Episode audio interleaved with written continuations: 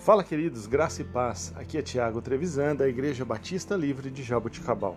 Vamos para o nosso devocional 230.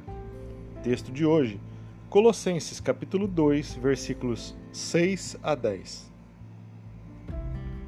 Portanto, assim como vocês receberam a Cristo, o Senhor, continuem a viver nele, enraizados e edificados nele, firmados na fé como foram ensinados, transbordando de gratidão.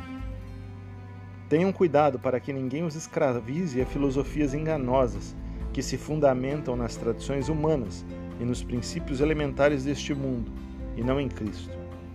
Pois em Cristo habita corporalmente toda a plenitude da divindade, e por estarem nele, que é o cabeça de todo poder e autoridade, vocês receberam a plenitude. Assim como o pastor Estevão disse no culto de ontem à noite, Cristo é suficiente para todas as coisas da nossa vida.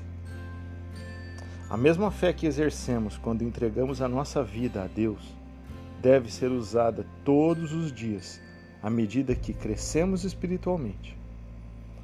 Não é suficiente estar plantado, devemos estar profundamente enraizados em Cristo.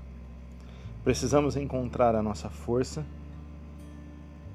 no Senhor Jesus, para que possamos crescer e amadurecer na nossa fé. E um versículo que eu cito todos os dias aqui, Colossenses capítulo 1, versículo 27. A ele quis Deus dar a conhecer entre os gentios a gloriosa riqueza deste mistério, que é Cristo em vocês, a esperança da glória. Queridos, que dia a dia possamos andar em Cristo e que dia a dia o Senhor Jesus possa ser formado em nós, para que nós sejamos a esperança da glória para aqueles que estão à nossa volta.